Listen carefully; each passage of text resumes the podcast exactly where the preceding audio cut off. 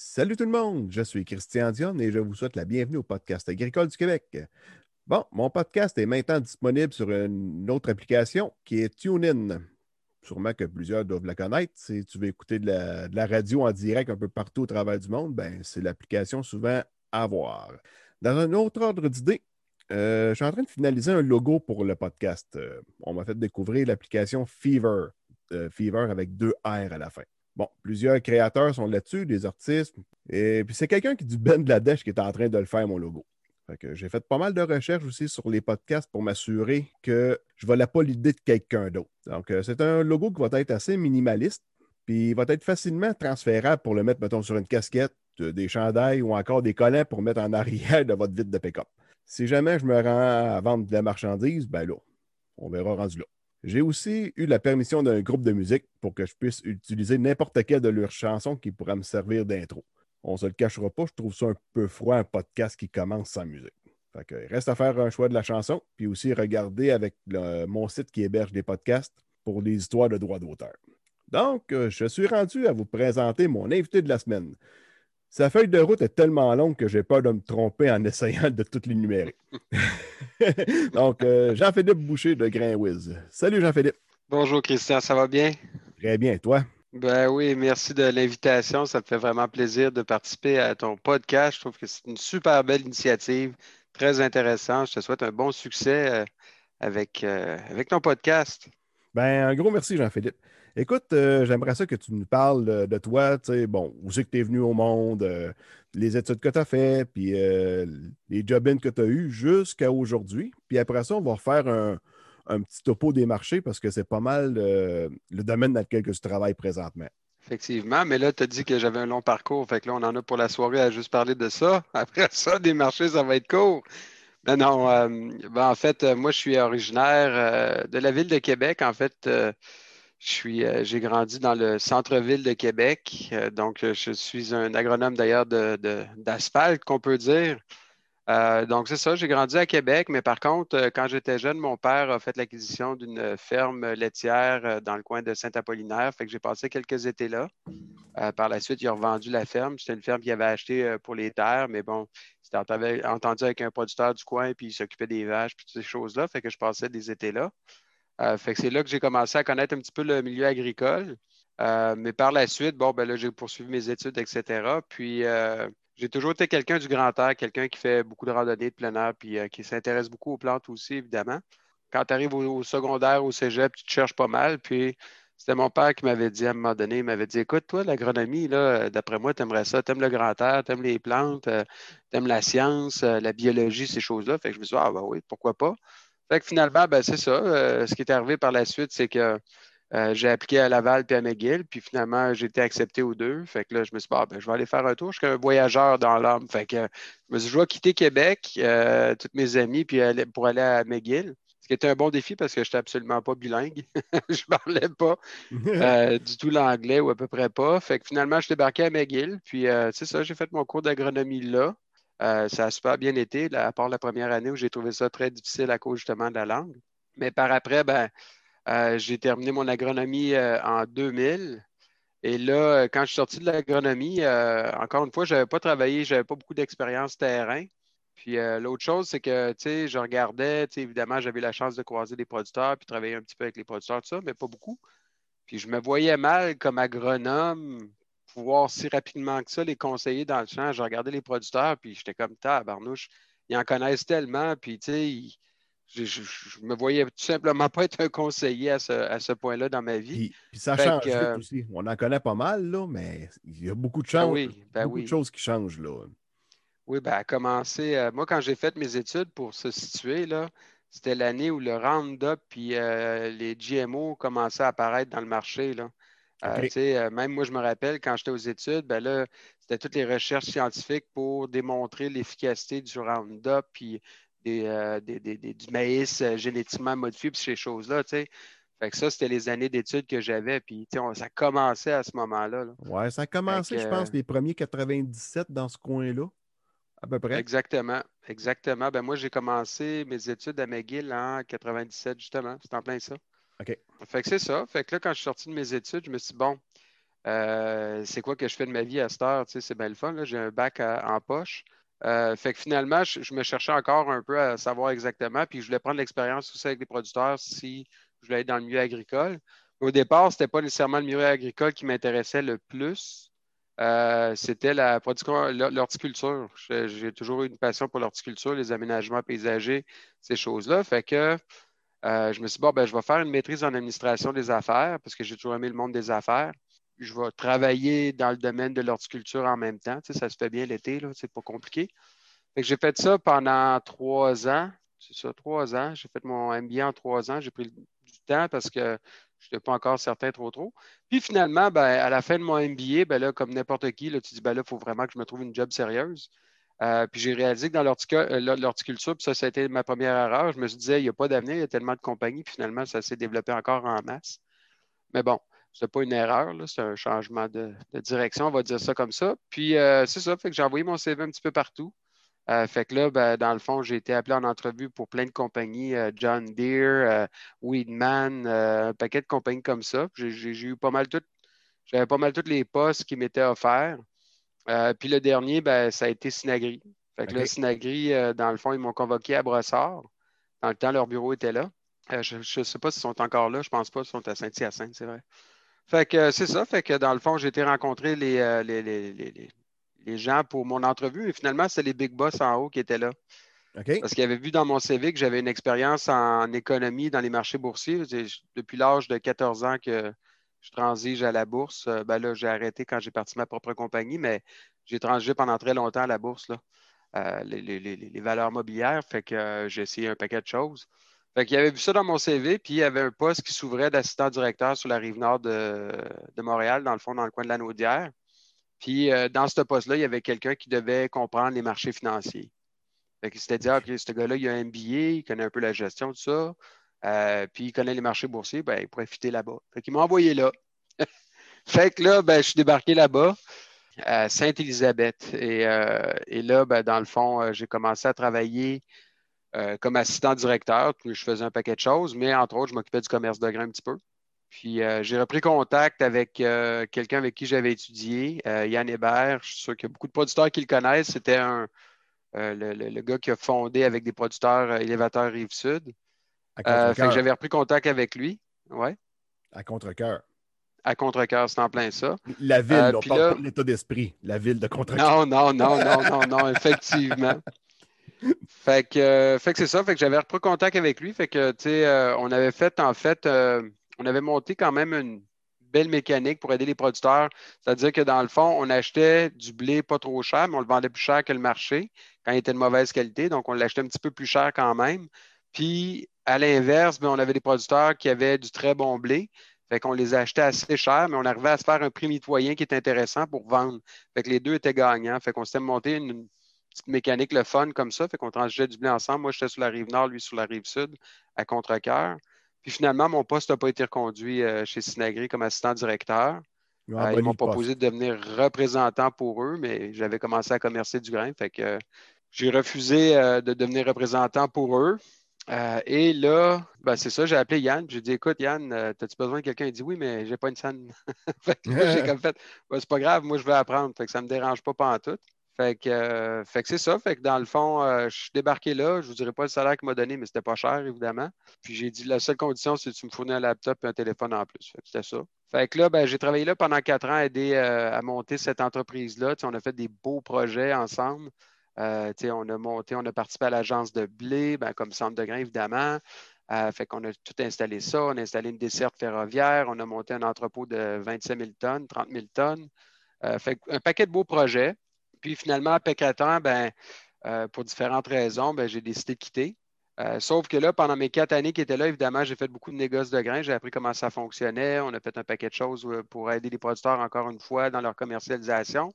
Mais une chose qui ressortait tout le temps, tout le temps, tout le temps, c'est que beaucoup de mes, clients m'appelaient juste pour avoir de l'information sur le marché. Puis là, j'étais tout le temps un peu fourré parce que, tu sais, je disais, ben, va sur quel site? Il n'y en a pas.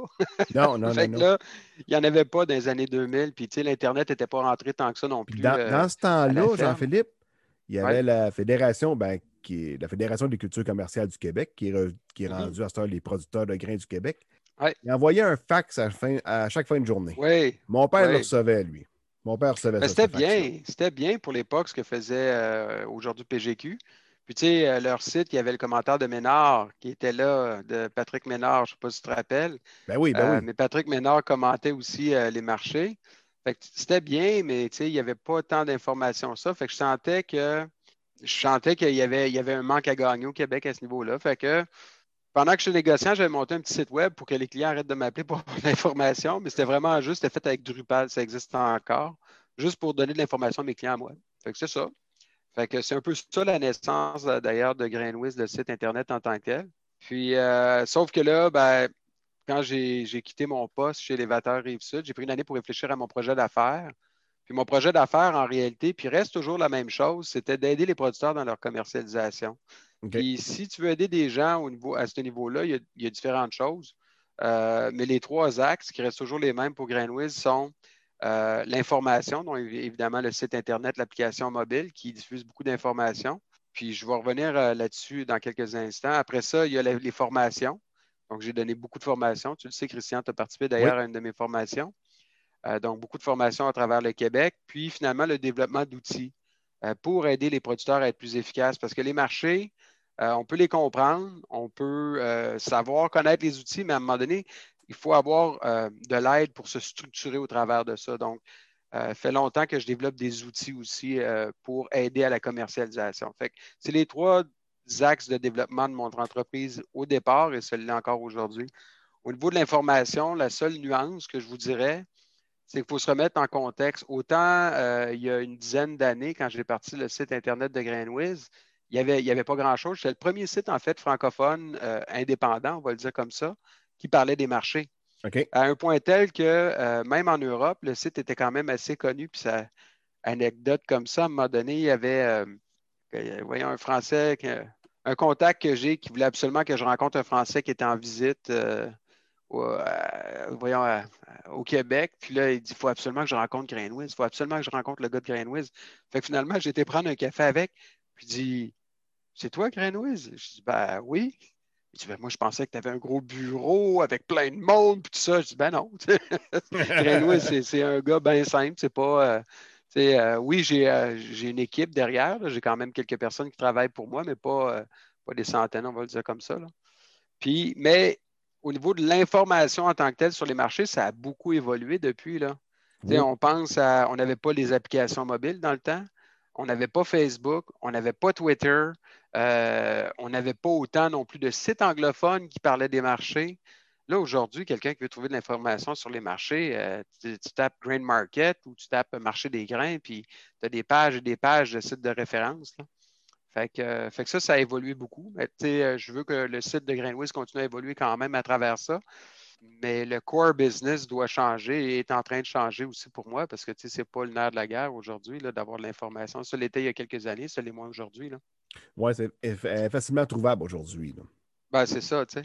Euh, puis c'est bien correct. Donc, euh, fait que c'est ça. Fait que j'ai parti Grainwiz en 2009.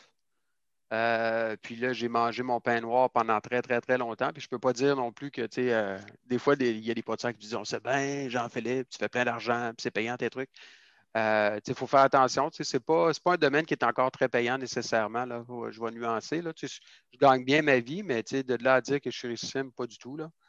j'ai mangé mon pain noir pendant très longtemps. Disons que après toutes mes années de vache maigre, euh, je suis un petit peu plus gras, on va le dire comme ça, mais pas.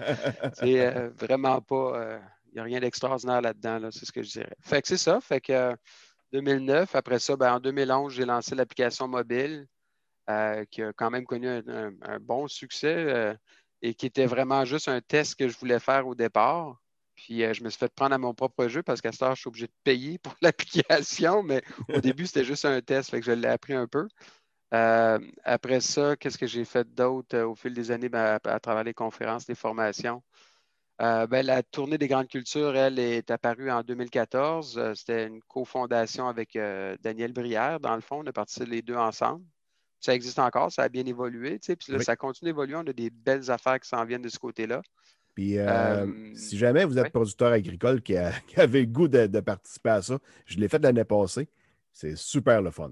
Ben, il faut. Merci, Christian, parce qu'il faut, parce que euh, des fois, les producteurs se disaient Ouais, ça sert à quoi? La, principale raison, moi, pourquoi j'ai parti la tournée des grandes cultures, puis là, maintenant, on a lancé depuis deux ans le bilan des grandes cultures, c'est que plus on a d'informations, plus on peut prendre des décisions éclairées. Puis des fois, les producteurs se disent Ouais, mais ça ne change rien, ou tu sais, c'est pas euh, si important que ça. Et arrête un petit peu les choses, là. Si tu sais qu'on va avoir une grosse récolte, attache la tuque avec de la broche parce que les bases vont baisser. C'est pas plus compliqué que ça. Puis si on sait qu'on va avoir une mauvaise récolte, à partir de là, les bases vont grimper. Fait que tu n'auras pas les mêmes stratégies de commercialisation. Après ça, c'est la même chose avec le bilan des cultures. C'est pour ça que j'ai reparti ça, ben, j'ai parti ça il y a deux ans. C'est tout au long de la saison, c'est important de savoir comment ça se profile à l'horizon parce que tu le sais, Christian, tu en es un, tu vends à l'avance. Tu vends pour la prochaine récolte, tu regardes ça. Crème, tu veux le savoir tranquillement, pas vite. Donc, cette information-là est critique, puis se fait euh, dans plusieurs régions ailleurs et ne se faisait pas au Québec nécessairement. Là.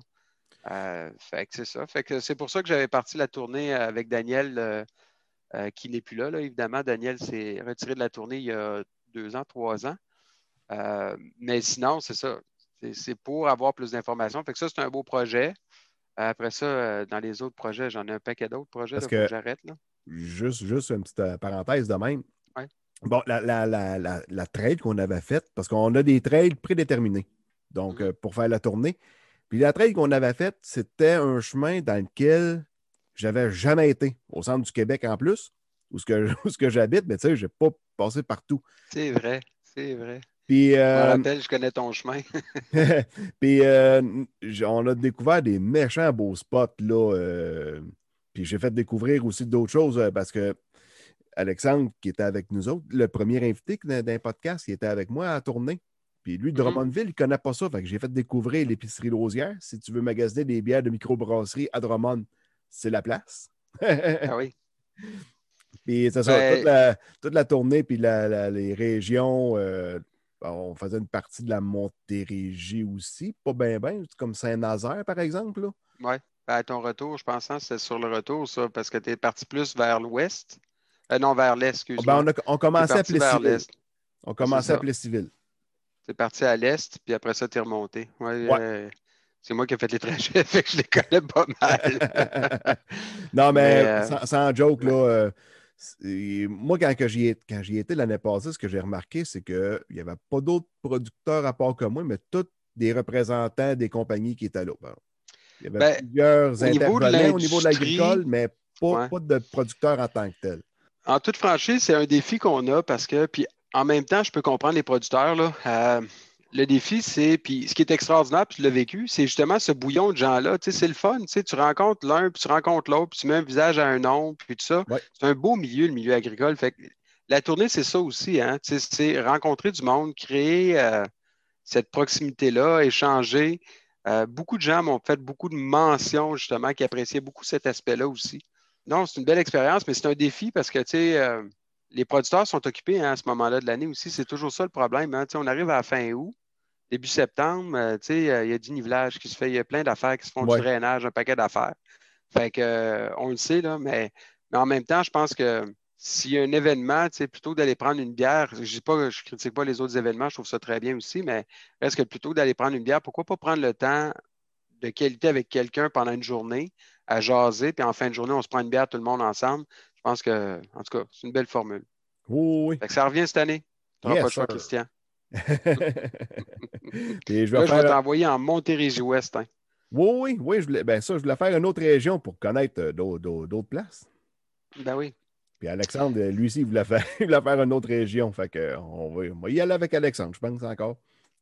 Mais là, euh, on va avoir vraiment des belles annonces euh, cette année. Euh, depuis l'automne dernier, j'ai travaillé à restructurer des choses le fun avec des belles organisations. Fait qu'on va avoir des belles annonces à faire. Ça devrait sortir sous peu. Là. Ah, j'ai hâte que ça sorte. Oh, c'est bien, ben c'est bien. Ben oui. On travaille en filière, on travaille tout le monde ensemble pour faire grandir l'agriculture. C'est ma vision par rapport à ça. Good. fait que, fait que c'est ça. Fait que j'ai parti la tournée, mais sinon, en dehors de ça, je pense que ça, ça fait quand même pas mal le tour de qui je suis. Sinon, ben, c'est des questions de chronique et j'ai écrit pour euh, le bulletin AgroCentre, la coop. Euh, j'ai écrit, euh, ça fait 12 ans que j'écris. Mettons que ma plume, ma plume est très, très développée. puis des conférences, j'en ai donné aussi des. Je pense qu'il y a une année, c'était en 2014. Je pense que j'en ai donné 30 en trois mois. OK. Mais là, c'était trop. là. C'était deux conférences par semaine. Ça n'avait pas de bon sens. Là. Mais mettons que je suis plus bien stressé de donner des conférences. Ben, la première fois mais que j'aime je- ça. J'aime La ça. première fois que je t'ai vu, je- c'est justement à une conférence pour les producteurs de grains au centre du Québec à Victoriaville, décembre 2015. il me Oui. Je m'en rappelle, tu avais ta veste bleue carottée. Euh, à ce Hein, je suis pas pire, hein? tabarouette, Ah, j'étais assez ouais, en arrière de toi. là, mais- ouais, ouais, ouais. Ben- Oui, parce que je te voyais tout le temps sur Twitter, puis je me disais, c'est qui ce fatigant-là? Fait que là, là ben, tu avais écrit justement sur Twitter que tu allais participer à cette rencontre-là. Je me suis dit, Ah, je vais le spotter, le petit orieux. ouais, la Fait salle était assez euh, pleine. C'était à la place 42-13, me semble, à Victo. Il y avait pas mal de monde. Ouais. Ouais, puis je me rappelle, j'avais perdu toute ma conférence avant de la donner. Je l'avais déjà compté, je pense. Oui, oui, oui. Tu avais tout Ouais, refait ça. ta conférence de A à Z juste avant d'embarquer. J'avais ramassé un paquet d'affaires. J'étais monté sur le stage. Ça avait bien été. Ça a été une belle. Puis après ça, ça avait été euh, Étienne Lafrance qui avait fait une belle job aussi. Là. Fait que euh, plus de marché que de moins cette fois-là. Yes. Puis après ça, on s'était revus à l'hiver, quand j'ai suivi la formation Les 10 commandements pour le marché des grains. C'était ça le nom du cours? Exact. Avec euh, William Wood. Oui, c'était avec, euh, ouais, William Wood. Ouais. William Wood, en en effet, oui. je les avais trouvés smart et à payer mon dîner, puis je ne suis pas client là. Ben, c'est une belle équipe, William Wood. Là, puis là, je dis pas ça pour euh, être têteux ou quoi que ce soit, mais j'en connais plusieurs quand même chez William Wood. Mais moi, j'ai j'ai- j'ai la, gros- j'ai la chance extraordinaire dans mon travail que je travaille avec tout le monde. Oui, Fait que, je- vois tout le monde dans, dans, un, dans une bulle de non-compétition, on va le dire comme ça. Puis ça me permet d'avoir des rencontres extraordinaires aussi. Là. ben, que. Puis William Wood, William Wood est vraiment euh, une belle équipe. Fait que, ben, tu t'as pu le voir un peu. Là. Ils ont Oh, payé ton lunch, là, ils sont vraiment smart. Là. Bon, ils sont pu moins acheter une poche de semences, Caroline.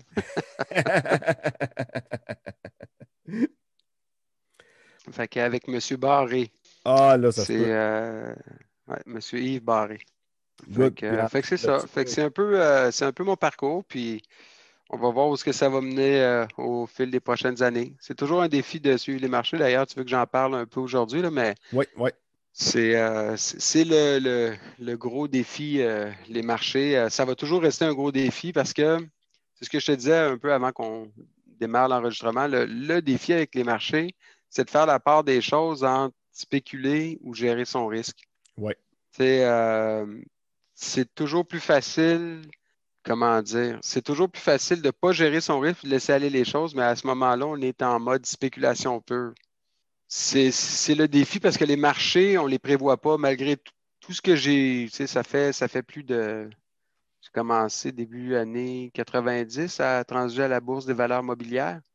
Fait que ça fait quoi? Ça fait 10, 20, 30, voyons, euh, 30, 32 ans, 35 ans? OK. Autour de ça, euh, ouais, que, que, que je travaille dans les marchés financiers, on va le dire comme ça, que j'essaie de comprendre cette bébite-là. Et, euh, tu sais, j'en ai vu des vertes et des pas mûres. J'ai connu la bulle des technos, j'ai connu euh, 18, connu la bulle d'un grain de 2012. Là, on a une nouvelle bulle en ce moment. Euh, ben, bulle, ouais, une bulle. Fait que, tu sais, puis le défi là-dedans, c'est euh, c'est toujours de, de, justement de faire la part des choses, dire qu'est-ce que je veux vraiment? Est-ce que je veux faire de l'argent ou je veux gagner le jackpot? Fait que c'est ça. Puis là, en ce moment, on est dans cette phase-là où il faut, il faut vraiment euh, tenir les rênes serrées puis essayer de, de garder en contrôle, on va le dire comme ça. Fait que, qu'est-ce qui se passe dans les marchés? C'est ça la question, Christian? Ouais, on va faire un petit un, si je veux pas que tu te round-up. couches à là. 2 heures du matin. Mais on va, on va faire un petit round-up. Mettons, on, on sait qu'au mois de mars, ben, voilà un an, euh, Ouais. tout plantait. Puis le marché du grain, bon, après ça, il a planté lui avec, comme le restant. Ça-. Après ça, il taponnait. Puis, il est arrivé, euh, je sais pas, c'est comme une bougie d'allumage, là, mais le dérocho, on dirait qu'à partir de ça, le phénomène météo qu'il y avait eu dans le Midwest, après ça, il s'est mis à monter. Puis là, après ça, la Chine s'est mis à acheter, puis, puis il monte, puis il monte. Puis là, on dirait qu'il s'est comme stabilisé un peu, là, mais euh, il a monté quand même pas mal. Ben, écoute, as fait le topo des marchés. Là, on peut-tu parler d'autre chose? En cinq secondes, tabarouette, belle analyse. Là, je pense que l'équipe Ouais, du rendez-vous végétal devrait t'appeler parce que moi, quand j'ai donné la conférence, c'était 1h04 la première fois. ouais, ben. non. non, mais comme je t'avais dit l'autre fois, pourquoi. Plus que moi. Pourquoi que la Chine s'est mise à acheter autant de maïs? C'est pour être sûr que plus personne ait assez faim, tabarouette, qui crève de faim pour aller manger encore une chauve-souris ou un pagolin. oui, on peut le résumer comme ça. Ben, premièrement, là, je veux juste remettre les pendules à l'heure parce que tu as amené, tu as commencé euh, ton résumé, puis je suis content que tu l'aies fait avec un élément, euh, tu as raison de dire que tout a commencé à débouler à partir du derecho. Euh, la nuance, par contre, c'est qu'il faut faire attention. Est-ce que les récoltes américaines ont été mauvaises? La réponse est non. Par contre, ça a frappé l'imaginaire des marchés à partir de ce moment-là. Il y a eu une série de facteurs qui se sont enchaînés. Mais tu sais, à la base, euh, quand on regarde froidement les récoltes qu'ont eues euh, les États-Unis l'an dernier, ce n'est pas les mauvaises récoltes du tout, du tout, du tout. Je pense que dans le cas du maïs, c'est la quatrième meilleure récolte de leur histoire. Puis dans le cas du soya, peut-être un peu moins là, quand même, mais c'est quand même une très, très, très bonne récolte. le problème, pas été les récoltes américaines autant que, comme tu le disais, la Chine. La Chine, puis encore là, la Chine, la Chine, avec l'accord phase 1 qui a eu lieu en janvier dernier, pas, cette année, mais 2020, euh, on voyait venir que la Chine allait acheter quand même pas mal de soya. Fait que ça, c'est pas tant une surprise que ça. Ce qu'on n'avait pas vu venir, en tout cas, moi, je ne l'avais pas lu, je ne l'avais pas vu. Euh, c'était la force à laquelle la Chine s'est mis à acheter du, euh, du maïs. Puis, tu sais, il y, a le soya aussi, tout s'est entraîné en même temps. C'est-à-dire qu'on peut présager pour le soya, peut-être pas autant fort que ça, puis on pouvait présager pour le. On mais par contre, euh, pardon, on ne pouvait pas présager pour le maïs autant que ça. Fait que, tu sais, je pense que tout le monde s'est fait prendre de court. Un, on a eu, bon, comme tu disais, le derecho. Après ça, il y a eu une sécheresse dans le Midwest américain, en Iowa, entre autres. Euh, fait que là, ben, on se dit, OK, les rendements vont être moins bons. Mais là, après ça, là où la spéculation a vraiment embarqué, c'est de dire Ah, t'as peu, là, la Chine, qu'est-ce que tu fais là, toi, là? là? Pourquoi tu achètes du maïs? Là? Arrête. Normalement, là, pour mettre en chiffre euh, de façon simple, la Chine, en moyenne, importait depuis plusieurs années entre 2 à 4 millions de tonnes. Même que moi, quand j'ai commencé ma carrière, la Chine était un compétiteur aux États-Unis euh, sur le marché de l'exportation dans les marchés asiatiques. Fait que la Chine, la consommation a clairement monté. Là. Ils ne sont plus capables d'exporter, ils sont obligés d'importer. Mais depuis plusieurs années, on jouait autour de 2 à 4 millions de tonnes d'importation chinoise. Puis là, cette année, ben là, on a commencé à 4. Puis ça a monté à 7. Puis là, ça a monté à 9. Les projections, on s'entend. Euh, fait que là, on a réalisé à quel point la Chine avait un besoin criant de, maïs. Puis le problème derrière tout ça, puis ça, c'est un élément bien, bien, bien important aussi dans l'équation, c'est qu'il n'y avait aucun fichu maudit chiffre qui nous donnait à croire que la Chine allait acheter. Encore aujourd'hui, regardez les niveaux des inventaires mondiaux, regardez les niveaux des inventaires chinois. Euh, il n'y a rien qui donne à présager que la Chine ait un besoin épouvantable de maïs.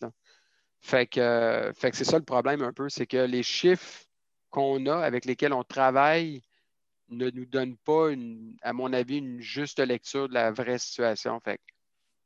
Fait qu'à partir de là, c'est ça. La Chine s'est mise à acheter beaucoup, beaucoup, beaucoup à partir de l'automne. Fait que là, tout le monde s'est fait prendre de court. Fait que les prix sont mis à grimper en conséquence. Puis là, ben, on se retrouve dans une situation où l'été dernier, je me rappelle encore en juin, tu te rappelles, on en avait parlé un petit peu, Christian.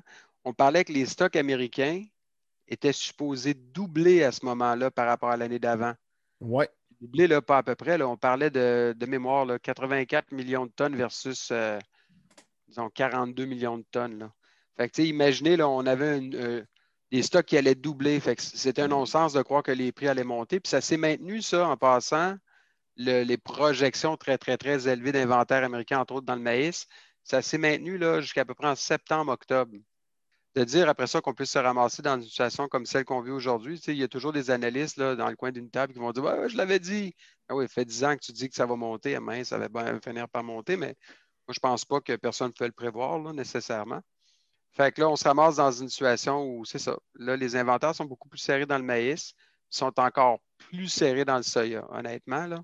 Puis dans le soya, on avait vu venir la Chine, peut-être pas aussi fort que ça, mais un autre paramètre que je trouve très, très, très intéressant, puis on en parle peu, je trouve, dans les, nouvelles nécessairement, c'est que malgré le fait que, voyez-vous, là, pour se situer, le soya à l'été dernier, je vois autour de 8 à disons 8 et 30 dans les creux, euh, le boisseau à Chicago. Puis en l'espace de, très peu de temps, on est monté à 14 pièces, 15 pièces le boisseau, tu sais. Fait que ça, déjà là, c'est incroyable. Ça, il y a de la spéculation là-dedans. Mais ce qui est encore plus étonnant, un, la Chine a continué à acheter quand même à des prix très élevés. Mais non seulement ça, mais aux États-Unis, la trituration continue à un volume record. Fait que ça, ça, c'est quelque chose de quand même très intéressant. Là. La trituration, peux-tu nous expliquer c'est quoi? tu le sais, Christian. Fais pas ton podcaster. On en a souvent parlé. non, non. Mais euh, la trituration, c'est simplement le processus pour extraire l'huile puis le tourteau de la fève. Donc, dans le fond, ce qu'on fait, c'est qu'on prend la fève. Euh, anciennement, c'était juste une presse à froid. Dans le fond, on écrasait les grains, puis à partir de là, il y avait de l'huile qui, sortait, puis on mettait la pâte à côté, puis c'était le tourteau. Aujourd'hui, après ça, on prend cette pâte-là, puis on la met dans l'hexane, qui est un solvant, puis ça permet de sortir euh, ce qui reste d'huile, une bonne proportion d'huile. Fait qu'à partir de là, on retire le solvant. On se ramasse avec le tourteau qui est utilisé dans l'alimentation animale. Puis l'huile, l'huile qui est surtout utilisée, ben, est utilisée pour le biodiesel, mais beaucoup dans l'alimentation humaine. C'est juste qu'on le voit moins. On entend souvent parler de l'huile de canola, de l'huile de panne. C'est très populaire ces temps-ci, hein, l'huile de panne.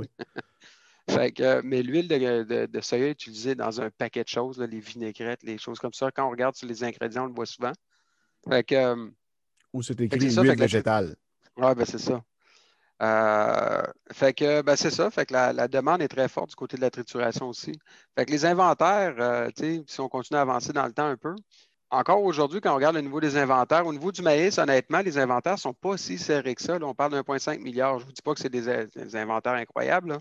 Reste que, en 2012, de mémoire, on était autour de 0,7 à 0,9 euh, milliards de boisseaux. Fait que là, on est à 1,5. Fait qu'on est quasiment le double quand même de deux. Mais euh, ouais, c'est ça. Fait que dans le fond, les inventaires américains de maïs ne sont pas si serrés que ça. Je ne vous dis pas qu'ils sont confortables, incroyables. Puis il ne faudrait pas qu'il y ait trop de problèmes météo l'été prochain, mais reste que quand même, c'est pas si pire. Mais dans le cas du soya, les inventaires sont quand même pas pire serrés, là, déjà. On parle de 117 millions de boisseaux versus en le creux, en 2013, 2014, c'était 92 millions de boisseaux. OK. Fait que, tu sais, on n'est pas très loin, là. Euh, fait que, il faut faire attention. Puis si la demande continue à être forte dans le soya, ben, honnêtement, je peux comprendre pourquoi le marché du soya pourrait bondir éventuellement. Encore davantage. Dans le cas du maïs, c'est différent un peu. Là. Comme je vous dis, les inventaires ne sont pas si serrés que ça. Fait que je pense qu'il y a beaucoup de spéculation dans le maïs. Là. Fait que là, on est rendu là aujourd'hui. Après ça, ben, qu'est-ce qui s'en vient?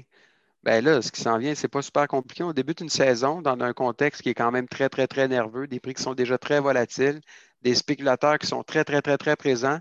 Les spéculateurs sont avides de faire du cash aussi, hein? Faire du cash vite, fait qu'ils l'ont spoté. Là, en ce moment, en passant, c'est même pas le, le maïs et le soya là, qui ont jeté leur dévolu. Là, c'est le porc. Je ne sais pas si vous avez regardé le porc dernièrement. Je ne sais pas si tu as regardé le porc, mais là, c'est en train de monter en flèche.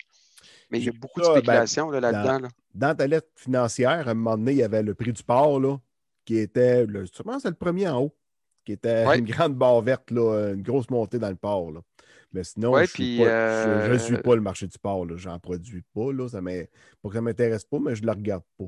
Euh, tu vois, le port, je pense qu'aujourd'hui, il a bondi euh, le juin. Le juin a pogné, euh, voyons, 100 cents, une pièce la livre finalement.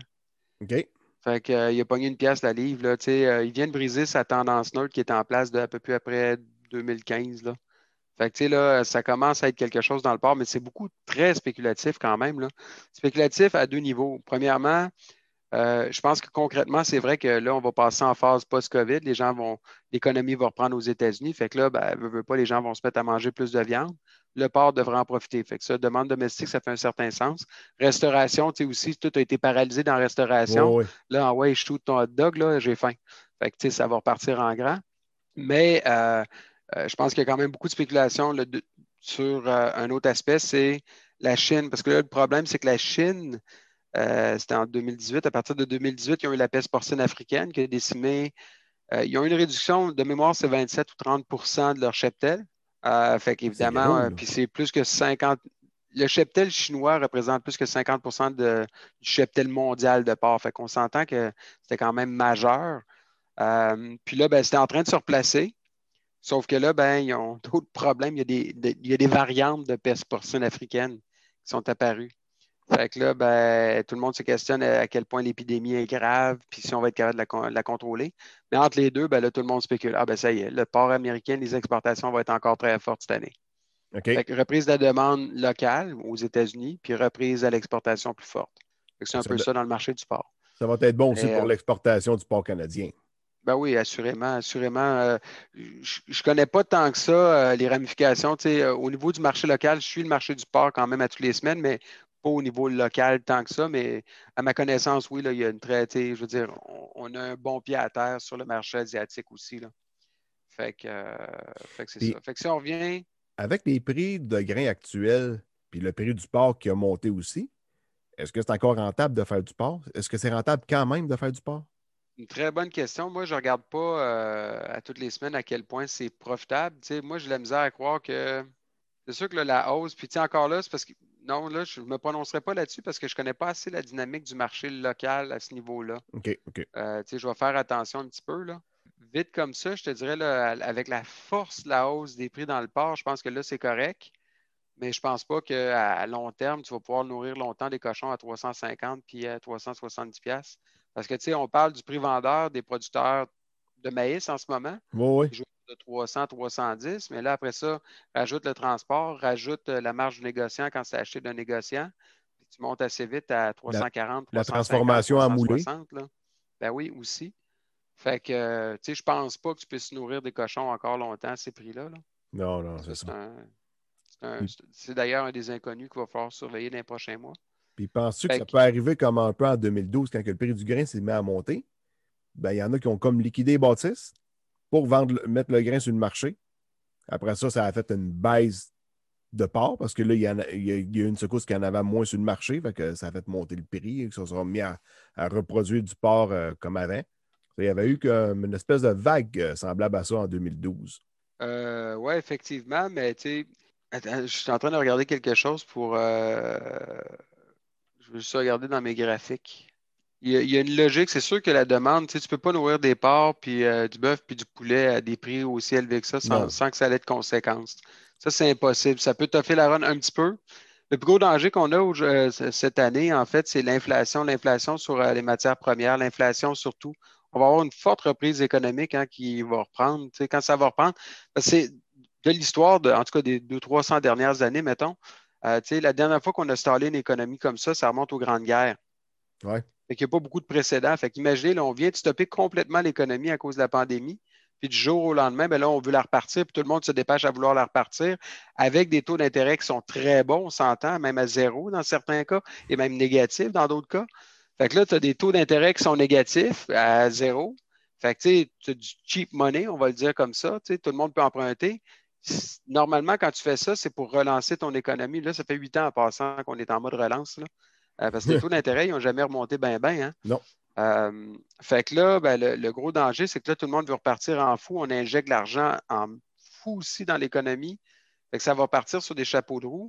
Et là, le gros danger, c'est l'inflation. D'ailleurs, on le voit dans les matières premières déjà. Le bois, c'est le meilleur exemple que je peux donner. Oh, J'étais chez un chum la fin de semaine dernière. Puis là, le gars, je dis Hey, t'as pas fini ton plafond dans le garage. J'ai oublié ça, le plywood. Euh, ça me coûtait, je ne me rappelle plus, 12 pièces Puis il dit à ça, c'est 70 pièces la feuille. Attends. Mais c'est ça. Fait que ça, c'est un bel exemple d'inflation. J'ai acheté de la Spanite 716, 4 par 8. C'était 42 pièces la feuille. À l'été passé, j'ai commencé à en acheter parce que quand j'ai rénové mon garage, là, euh, j'ai commencé, je pense, des alentours de 15 pièces la feuille. Puis à un moment donné, ça a commencé à monter. Les dernières, je les avais achetées des alentours de 19 ou 20 peut-être pas 20$, mais en bas de 20$. C'est ça, tu sais. Puis euh, l'acier a doublé aussi. Oui. Euh, tu sais, tous les métaux. Fait imaginez, puis là, on n'a même pas encore parlé du pétrole. Là. Puis là, ben, fait que moi, je pense qu'on s'en va vers quelque chose qui est quand même assez intéressant. Ça va être intéressant de le vivre, mais là, toutes les économies veulent, veulent repartir en fou. Tout le monde a emprunté de l'argent, tout le monde a vécu à crédit un petit peu.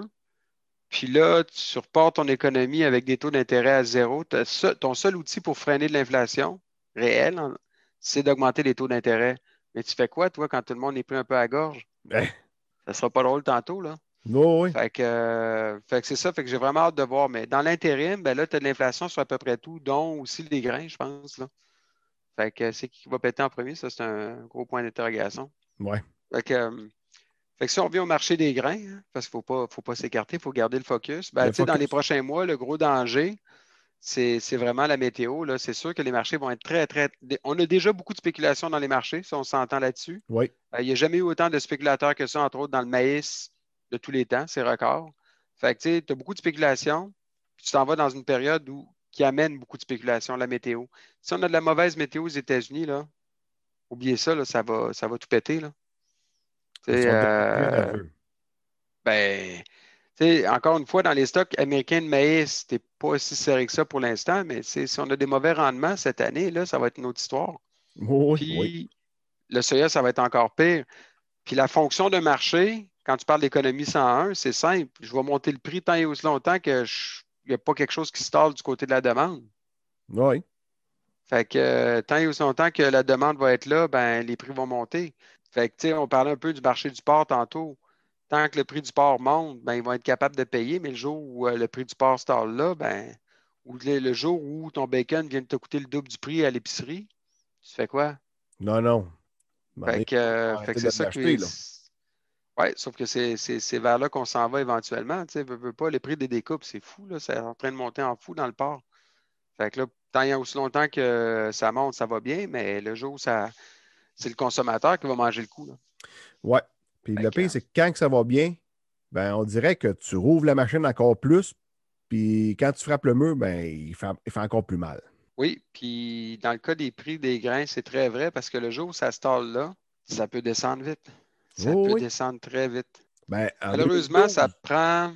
En 2012, justement, là, quand il y a eu le rapport, c'est-tu euh, printemps 2013? Quand il y a eu le rapport comme de quoi que là, les stocks étaient rendus super élevés. Là, le prix a droppé, puis il a droppé solide, là. C'était ça? Ça a fini là. T'as Ça fini a là. fini là. Ça a Pire fini mémoire, puis- hein? Ben, toi, tu en as une pas pire. Puis, tu sais, c'est souvent ça. Les marchés, ça prend plus de temps pour construire un marché que le détruire. Ouais. Puis, la raison est simple. Il y a toujours beaucoup de spéculation dans les marchés. Quand les, quand, quand les marchés se mettent à monter, là, tout le monde veut être dedans. Fait que là, tout le monde se garoche. Fait que ça fait une enflure de prix. C'est ce qu'on appelle la spéculation. Le jour où, par contre, les spéculateurs sentent qu'ils ne peuvent plus faire d'argent, qu'il n'y aura plus d'enflure de prix, tout le monde tire la plug en même temps. Ça te fait des méchantes corrections de prix. Là. En 2012, là, tu vois, en 2013, là, tu le vois bien sur le graphique en ce moment, là, je le vois. Là. Je le regarde par curiosité. C'était en juin 2013. OK, on est dans un podcast, le monde ne verra pas le graphique. Ah, ben là, ça, c'est pas grave. Je vais le décrire, le graphique. On est parti là, en juin, fin juin 2013, on est parti de 6,50 faire des chiffrons, puis on est descendu à 5,60. Euh, ouais, très rapidement. Puis après ça, on est descendu là, à la, à l'automne, on était rendu à combien? 4,20. OK. Oui, oui. Ça se situe un peu, là. Fait que, euh, fait que c'est toujours ça. Puis dans le cas de cette année, moi, ce que je me méfie beaucoup, on a parlé un petit peu de la Chine plutôt aujourd'hui, là. On ne sait pas c'est quoi les vrais chiffres. J'ai vu des analyses, j'ai lu des analyses de différents spécialistes de la Chine, mais donne-moi des maudits chiffres concrets. Tant et aussi longtemps que tu ne me donneras pas de maudits chiffres concrets, moi, euh, je suis un peu comme Thomas, je n'y croirais pas. Ça me prend des vrais chiffres. Fait que là, le problème, c'est qu'en ce moment, les chiffres, on ne les a pas. Fait que le jour où la Chine décide qu'elle tire la plug, là, parce que finalement, là, ils ont acheté beaucoup, beaucoup, beaucoup, mais qui nous dit que finalement, ça a marché, ils ont renfloué leur coffre, il y a de la peste porcine africaine, ils n'ont plus besoin de maïs, ben eux autres, euh, désolé, Ouais. j'ai plus besoin de maïs. Fait que là, du jour au lendemain, ce qu'on croyait être épouvantable l'année prochaine, parce que finalement, les rendements américains ne sont pas si bons que ça, exemple, dans le maïs, on se réveille et on se dit, ben voyons, la Chine, tu n'étais pas supposé continuer à acheter en fou, toi? Ah, les réserves sont pleines.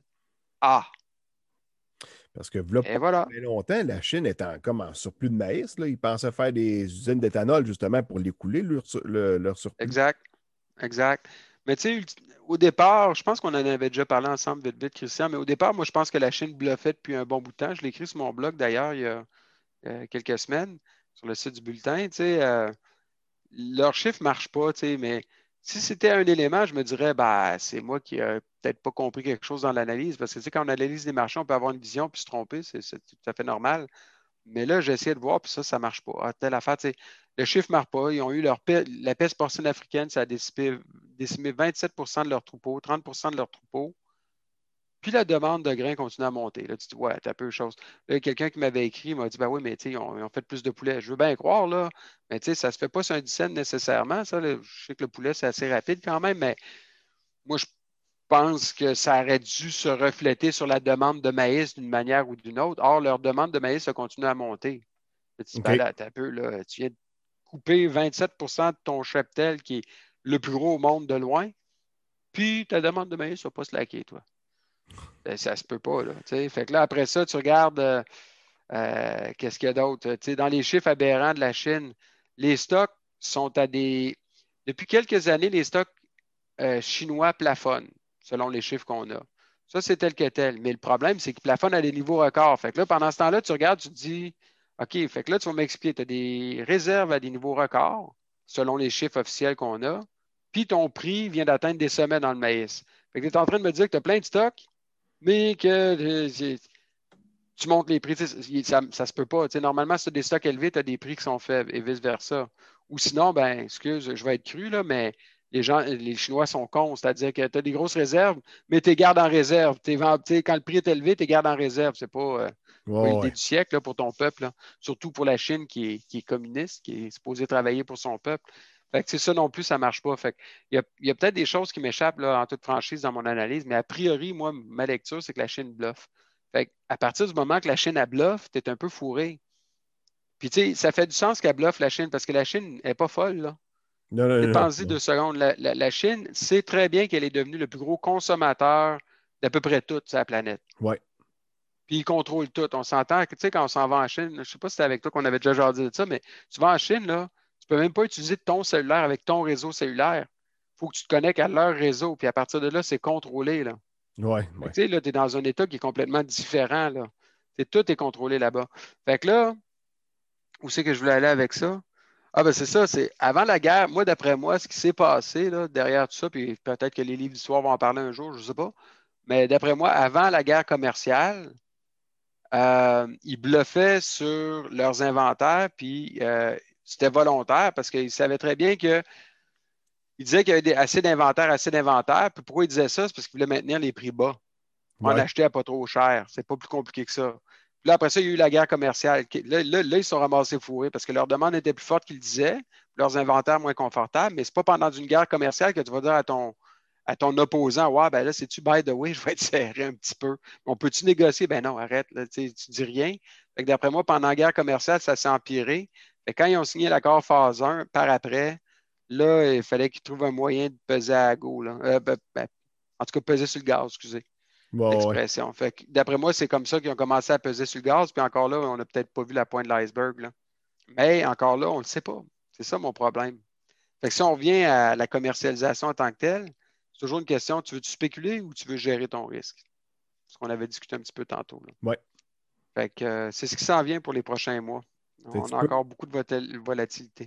Tu peux arriver puis vendre une vanne. Ah, ça monte encore, tu revends une autre vanne. Tu sais, tu peux. Il y a un moyen de, profiter des, prix là, élevés en ce moment. Là. pas ben là, en ce moment... parce que tu ne peux pas savoir c'est quand le top. Ça, c'est impossible. J'avais lu un excellent livre, ceux qui sont plus des lecteurs là, euh, parmi vous, là, euh, vous le regarderez, mais ça s'appelle euh, Market Wizard, c'est en anglais. Mais c'est un livre, puis il y a deux éditions de cette série-là qui est excellente. Euh, ça comme. C'est euh, Schwager qui a écrit ça. Puis en fait, ce livre-là décrit les meilleurs traders de tous les temps. Là, on parle de gens là, qui ont consacré leur vie à juste essayer de pogner les tops des marchés pour faire fortune. OK? Fait que c'était des entrevues faites avec ces gens-là. Puis, by the way, il y en a là-dedans qui ont passé 10 ans à manger leur bas, pas pire. Non, ça Mais, tu sais, bref, il y a des gens qui passent leur vie à juste faire ça, puis ils n'y arrivent pas. Il y a tout le temps quelqu'un, un smart dans la salle qui va lever la main et va dire ben, Moi, j'ai trouvé la solution, puis j'ai trouvé une méthode. Mais le problème avec ça, puis je, suis convaincu qu'il y a des méthodes. Le problème, c'est que le jour où quelqu'un lève la main pour dire qu'il a trouvé une méthode, tout le monde le suit, puis finalement, la méthode, elle n'existe plus. OK? Mhm. fait, que, euh, fait, que, moi, j'y crois plus ou moins. Je crois plus à une saine gestion de risque, on va le dire comme ça. Euh, dans un marché qui est très, très, très spéculatif comme ce qu'on vit en ce moment, tu sais, J'aurais tendance à dire, moi, je sécurise mes billes à un bon profit, puis je vais m'en garder pour spéculer.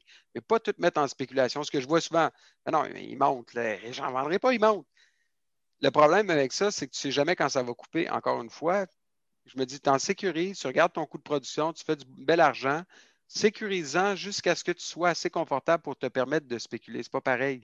Mais quelqu'un qui n'a rien vendu, par exemple, pour la prochaine récolte dans le maïs, je donne un exemple. C'est sûr, j'ai le même discours depuis janvier. Le gars va dire ben, Tu t'es trompé, tu t'es trompé. Non, je ne me suis pas trompé, c'est une gestion de risque, pas pareil. Tu en vends un peu pour la prochaine récolte en disant Regarde, je fais du bel argent, ça, ça fait mon fonds.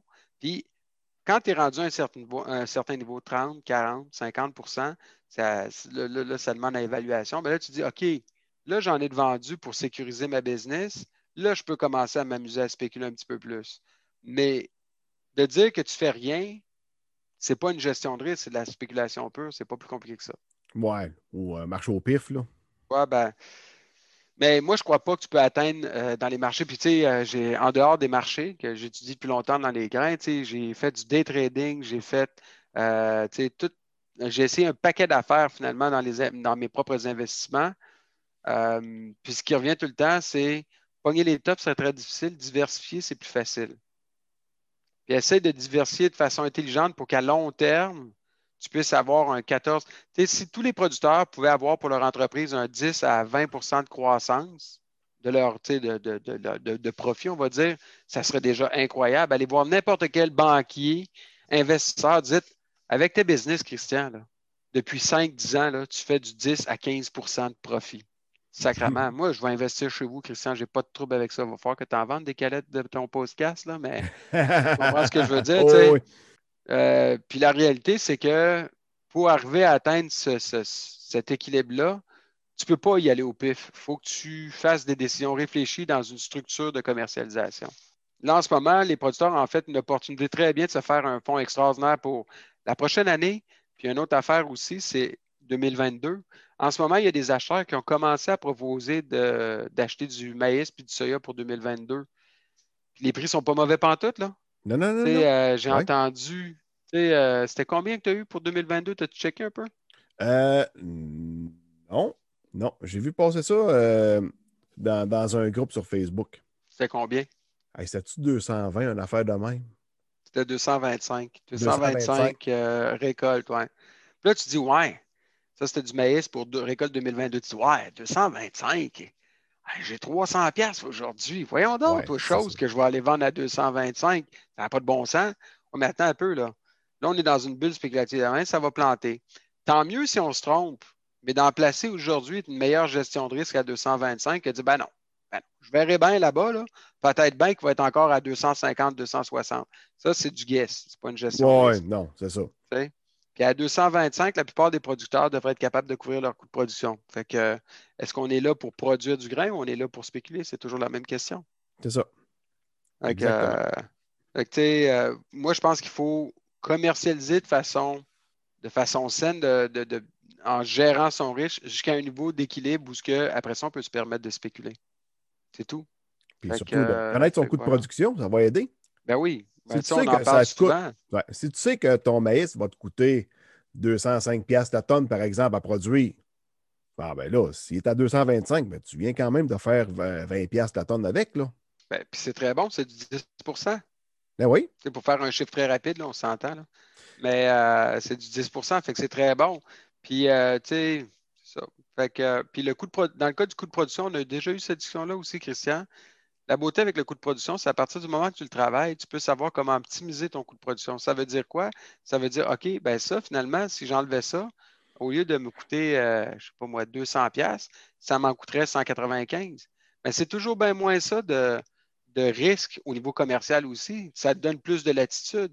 Ça te donne plus de facilité à atteindre ton 10% de, profitabilité à long terme. Ouais. Ou encore, euh, si tu veux appliquer la règle du 5% ben, il faut que tu connaisses tes chiffres. Tu ne peux, pas couper 5% de dépenses si tu ne sais pas dans quoi couper.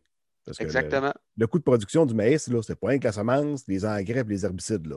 Ça comprend tout. Là. Euh, vos paiements de pick-up, le, gaz que vous mettez dedans, le, salaire, euh, tous les, outils que vous achetez, peu importe. Tout, tout, tout. Dans mon cas, quand j'ai calculé ça, c'est que j'ai mis dans, mon coût de production tout ce que mes grains payaient. vu que j'ai rien qu'une production, ça a bien été. j'ai tout rentré mes dépenses là-dedans. Puis quand j'ai fait le cours avec Jean-Philippe en 2016, j'y avais envoyé euh, mes, fichiers Excel Puis t'en souviens, Jean-Philippe, à un moment donné, tu regardais Oui. ça, puis tu me regardais, tu as dit Tu as rentré ton cellulaire là-dedans? Ben oui, mon cellulaire, c'est mes grains qui le payent, fait que je l'ai rentré dans le coût de production. Ben, tu ris, mais euh, ce que tu te rappelles pas de la suite de la discussion, puis je, je vais te le rappeler, c'est que moi, je fais la même affaire pour ma compagnie. C'est-à-dire que ma compagnie, en tant que telle, tous mes chiffres sont déco- décortiqués jusqu'au cellulaire. Tu sais, puis euh, la seule chose, c'est que toi, tu es plus, plus euh, constant à checker tes chiffres. Je sais que tu le fais une fois par année. Moi, je vais, j'essaie de le faire une fois par année, mais des fois, tu sais, je peux étirer un petit peu. Mais je sais qu'au minimum, à tous les deux ans, là, là, je fais un ménage. Puis, Oui. ça va aller jusqu'aux petites dépenses niaiseuses. Mais en bout de ligne, toutes ces petites dépenses niaiseuses-là s'accumulent puis font qu'en bout de ligne, ça coûte plus cher à avancer.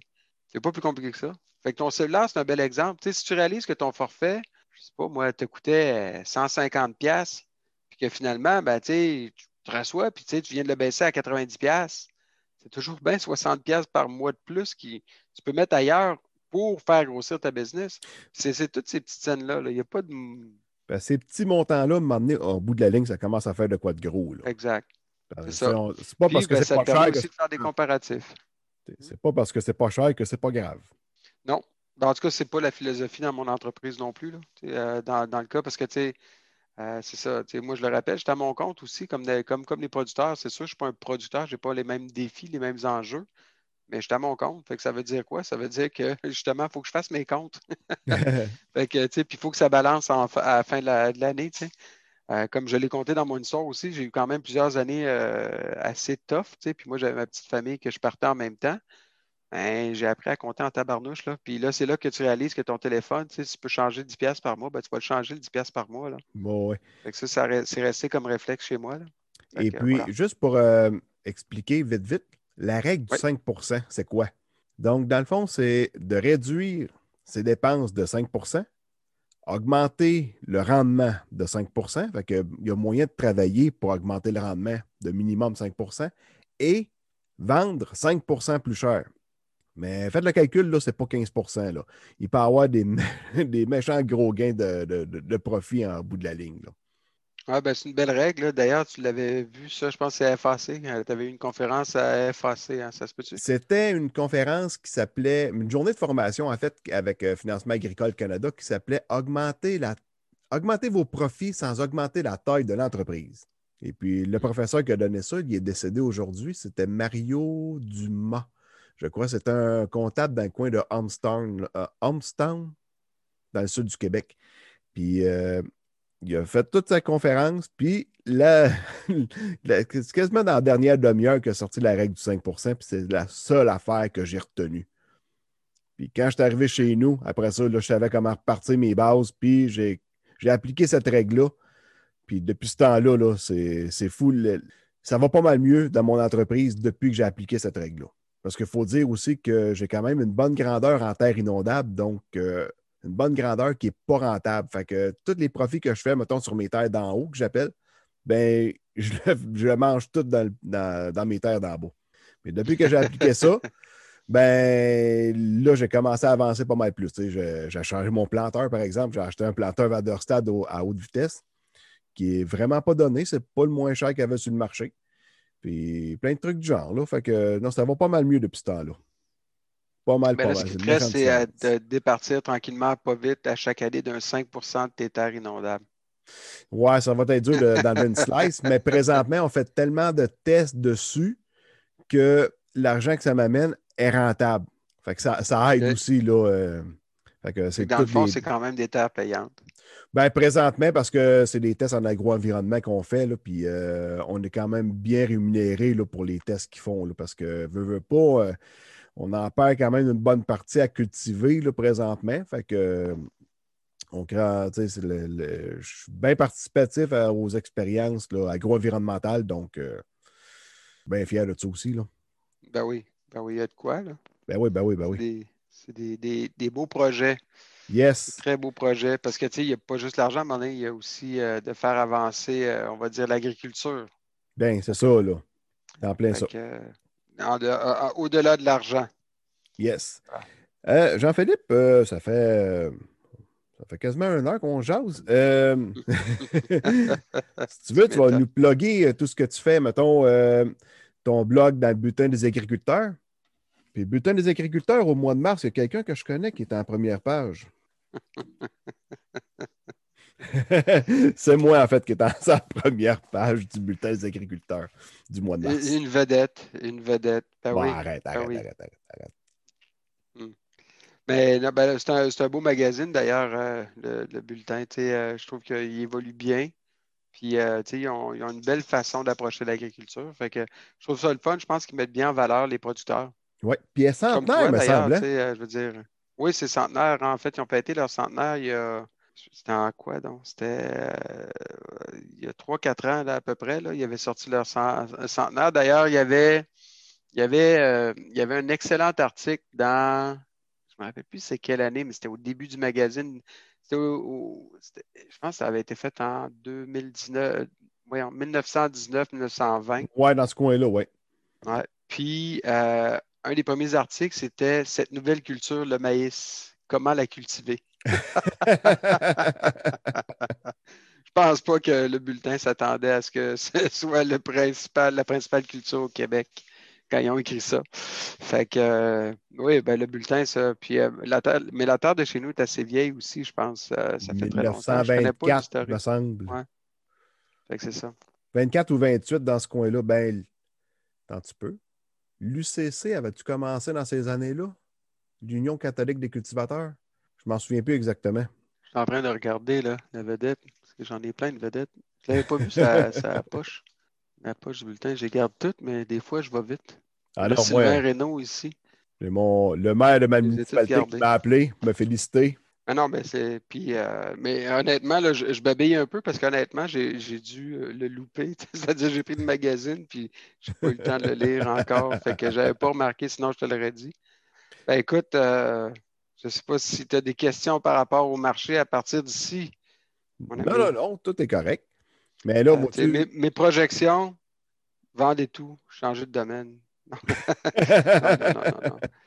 Non, en fait, en fait, je, t'aimerais sur une note positive, par parce que je le crois sincèrement, puis ça fait longtemps que je le lis à travers différents commentaires d'analystes qui sont extérieurs un peu au milieu agricole, d'autres qui le sont.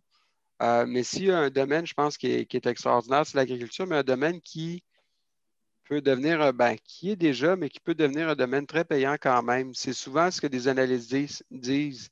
Euh, on le voit bien avec les grains, puis plus ça va aller avec les années, plus je pense que les gens vont quand même réaliser le rôle essentiel qu'ont les producteurs, euh, celui de nourrir la planète. On, on reprend souvent ce, discours-là, mais c'est quand même un discours qui est quand même clé, je pense. Fait que, euh, fait que je pense que les producteurs sont dans le bon domaine, mais le défi maintenant, c'est de dire qu'on gère des entreprises et non juste une production. Et ça, c'est une grosse nuance. Oui, oui. Euh, fait que, tu sais, autant la passion des producteurs, le nom le dit, c'est de produire. Mais tu sais, moi, ma passion, c'est à la base d'analyser surtout les marchés. J'adore analyser les marchés. C'est un des gros plaisirs que j'ai. Mais tu sais, si je faisais juste ça, euh, j'irais pas loin. Fait que, tu sais, il faut que je fasse d'autres choses de mon travail. Fait que je pense que c'est un peu ça, tu sais, c'est, c'est la transition qu'il y a à faire. Mais c'est un domaine extraordinaire, l'agriculture. Puis je pense que les producteurs euh, vont connaître des très belles années encore euh, pour longtemps. Ce qui ne veut pas dire qu'il n'y aura pas de creux, mais euh, je, je vois quand même des belles perspectives et je ne suis pas le seul pour, euh, à, à le penser. On va le dire Good. comme ça. Donc, pour te rejoindre, par exemple, on a le site internet de grainwiz.com. Comme, oui. C'est puis- réservé.com, jour 1. Puis il y, a la... il y a ton blog dans le bulletin des agriculteurs, qu'on peut te lire également. Tu es sur Twitter sur le nom à commercial euh, Grainwiz, évidemment. Mhm. Il y a Facebook, il y a l'application mobile aussi. Yes.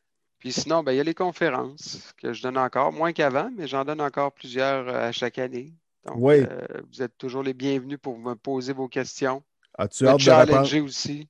As-tu hâte de reprendre les, forma- les formations?